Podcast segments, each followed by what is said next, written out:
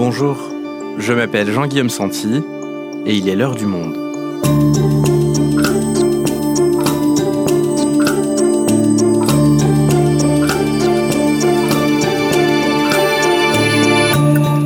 Aujourd'hui, direction la Grèce, dans le nouveau camp de migrants de Samos, inauguré récemment et loué par le ministre de l'Intérieur français, Gérald Darmanin. Cette petite île fait directement face à la Turquie, alors, après de nombreuses années à accueillir les migrants dans un ancien camp, vétuste, un nouveau a été construit et inauguré en grande pompe. Il est plus confortable, mais aussi ultra sécurisé. Alors à quoi ressemble-t-il? Quelle est la situation à cette frontière maritime gréco-turque? Pourquoi ce nouveau camp suscite-t-il à la fois enthousiasme et critique? Marina Raffenberg, journaliste et correspondante pour Le Monde à Athènes, s'est rendue dans ce camp dès son ouverture. Elle nous explique la situation sur place. Les nouveaux camps pour migrants en Grèce sont-ils vraiment plus humains? Un épisode produit par Clément Baudet, réalisation Amandine Robillard.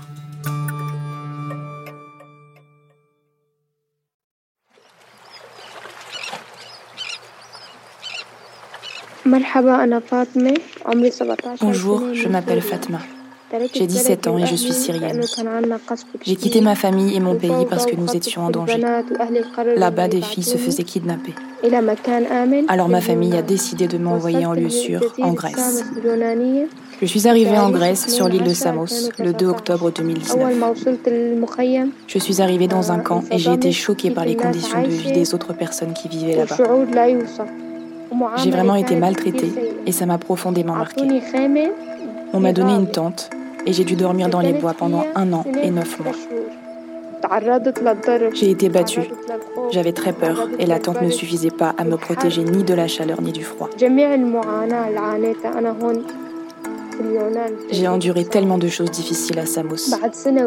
Après tous ces mois d'attente, ils ont décidé de nous déplacer dans un nouveau camp c'est d'ici que je m'enregistre avec mon téléphone, depuis ce nouveau camp de Samos.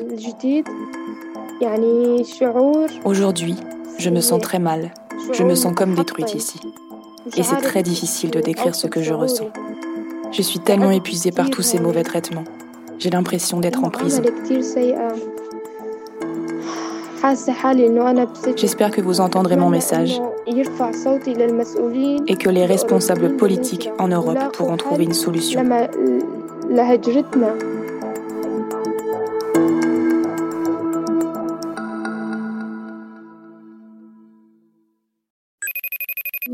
Allô Marina, est-ce que tu m'entends? Oui, je t'entends bien. Marina, on vient d'entendre ce témoignage assez euh, poignant de Fatma, cette euh, jeune réfugiée syrienne, qui est dans ce nouveau camp, donc à Samos. Alors toi, tu l'as visité. Est-ce que tu peux nous dire à quoi ça ressemble? Qu'est-ce que tu as vu sur place? Je me suis rendue le 18 septembre à Samos pour l'inauguration du nouveau centre fermé. Samos, il faut savoir que c'est une petite île à seulement 2 km de la Turquie. Ce nouveau camp, il est situé dans une espèce de cuvette isolée, sans ombre, sans arbres. Et si tu prends la route qui va jusqu'au village le plus proche, tu vois pas le camp. En fait, les habitants de Samos, ils peuvent passer sur la route sans voir du tout ce camp. En arrivant, tu vois directement deux rangées de hautes clôtures avec des barbelés, des caméras partout. Et à l'entrée, les réfugiés, ils sont fouillés, puis ils doivent s'enregistrer avec leurs empreintes digitales pour entrer dans le camp. Il y a des machines à rayons X, des détecteurs de métaux, des portes qui ne s'ouvrent qu'avec des cartes magnétiques. Il y a aussi une trentaine de policiers et d'agents. Et à l'intérieur du camp, il y a des conteneurs qui sont neufs et propres, mais euh, il y a quand même cinq personnes dans une chambre de 25 mètres carrés, donc c'est pas non plus le luxe.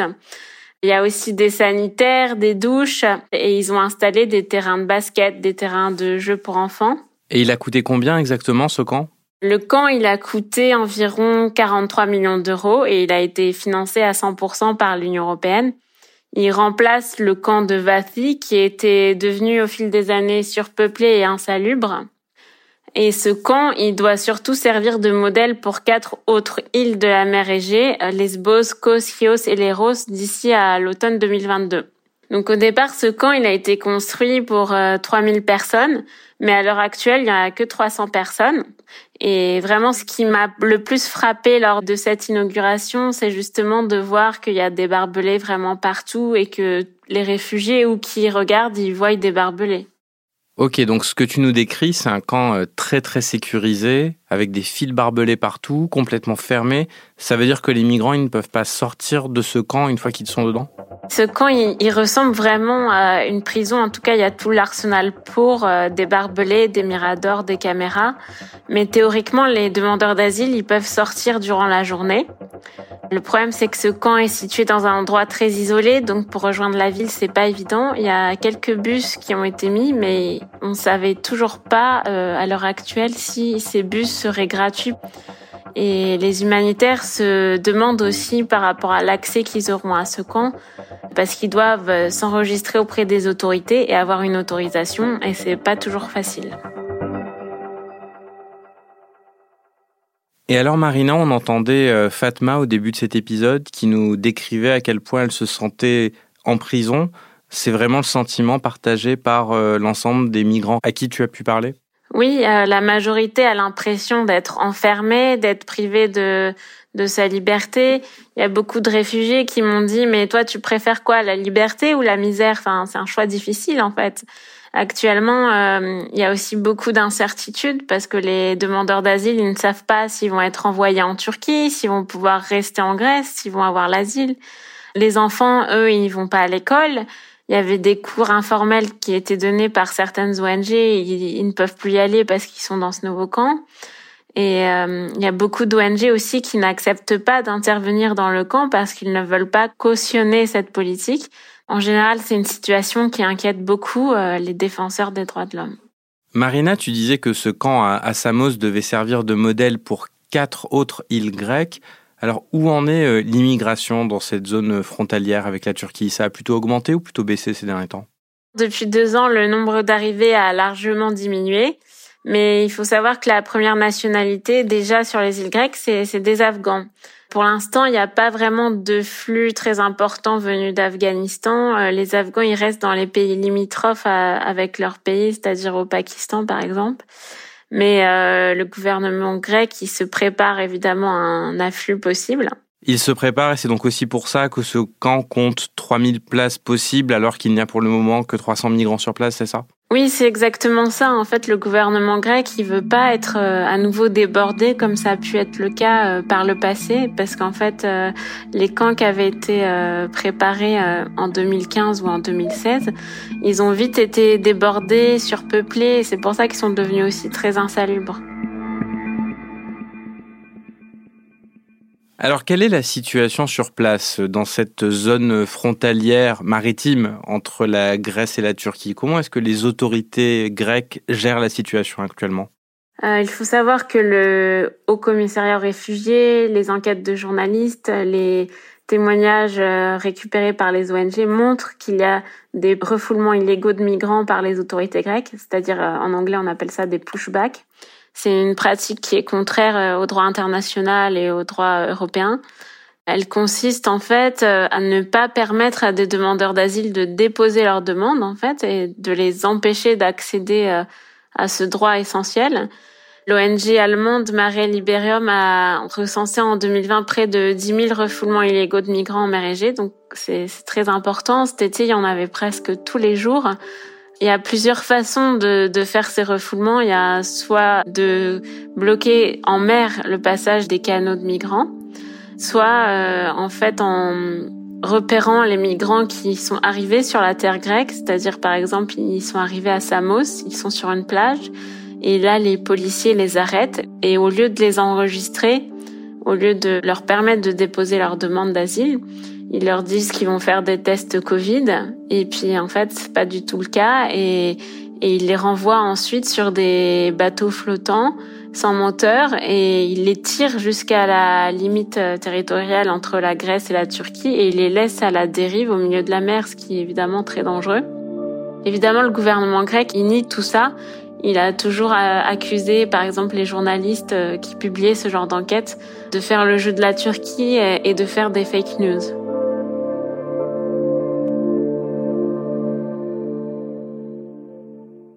Et face à ces euh, pushbacks donc que tu nous décris des gardes-côtes grecs, comment réagit euh, Frontex, qui est donc, je rappelle, l'agence européenne chargée de surveiller les, frontières extérieures de l'Europe?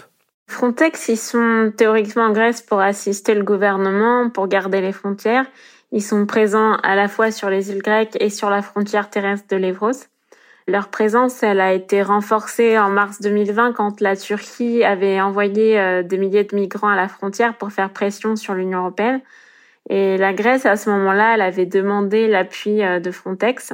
Mais dans la situation actuelle, Frontex est accusé de participer au refoulement de migrants et surtout de laisser faire, d'être témoin de ces refoulements et de ne pas intervenir.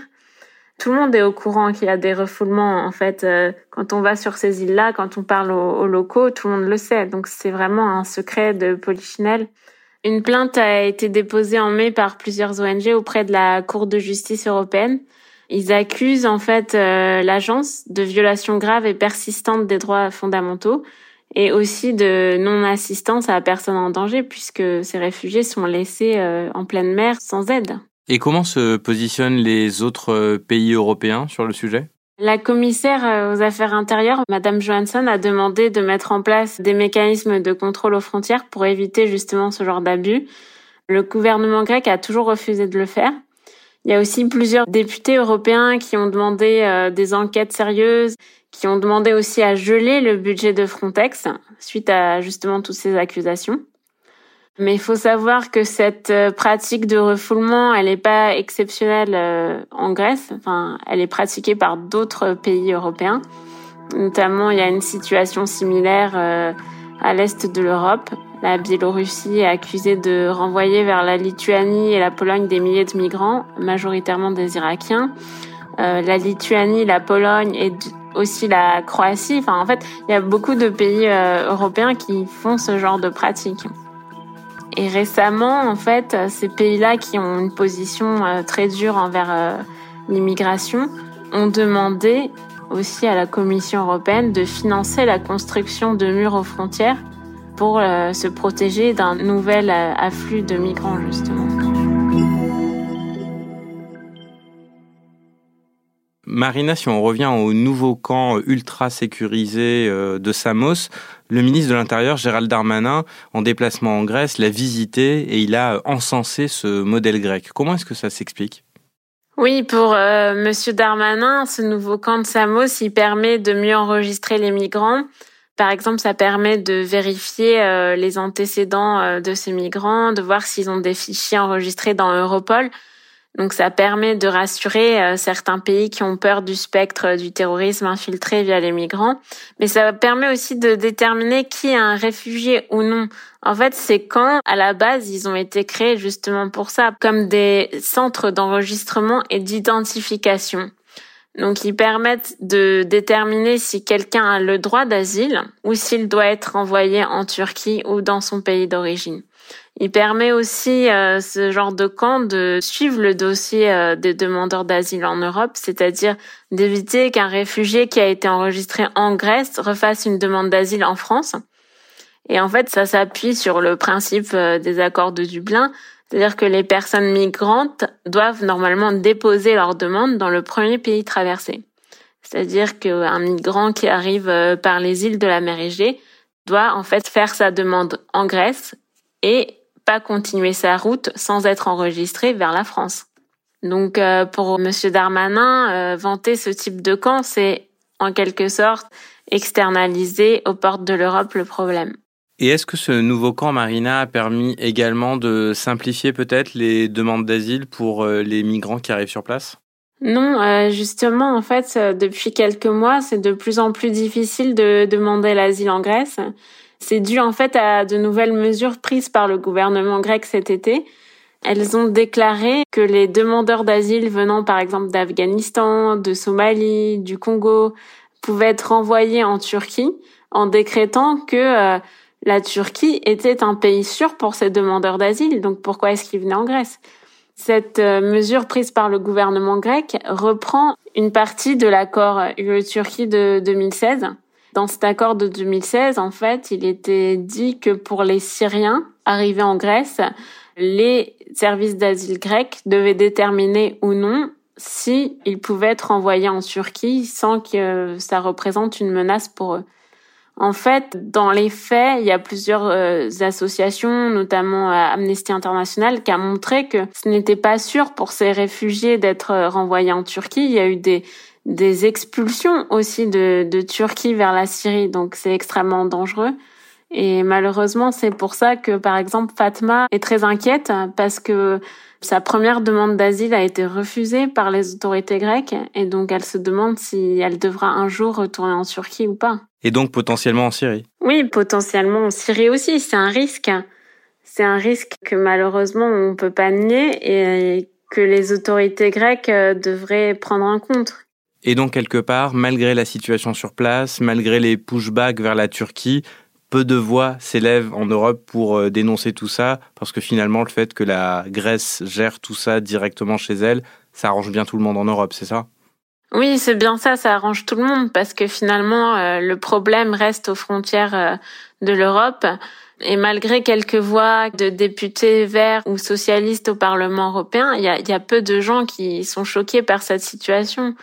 Et quand il y a eu l'inauguration euh, du camp le 18 septembre, il y avait une représentante de la Commission européenne, il y avait des Européens. Et c'est étonnant parce que j'ai eu l'impression qu'on voyait pas la même chose. Moi, je voyais un, un camp euh, prison et eux euh, se félicitaient des conditions d'accueil. Donc c'est très étrange. Merci Marina. Merci Jean-Guillaume.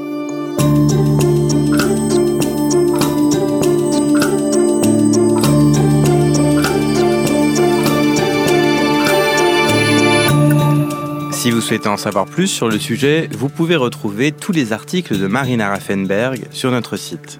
C'est la fin de l'heure du monde, le podcast quotidien d'actualité proposé par le journal Le Monde et Spotify. Pour ne rater aucun épisode, vous pouvez vous abonner gratuitement au podcast sur Spotify ou nous retrouver chaque jour sur le site et l'application lemonde.fr. Si vous avez des remarques, suggestions, critiques, n'hésitez pas à nous envoyer un email à l'heure du monde L'heure du monde est publiée tous les matins, du lundi au vendredi. On se retrouve donc très vite. À bientôt.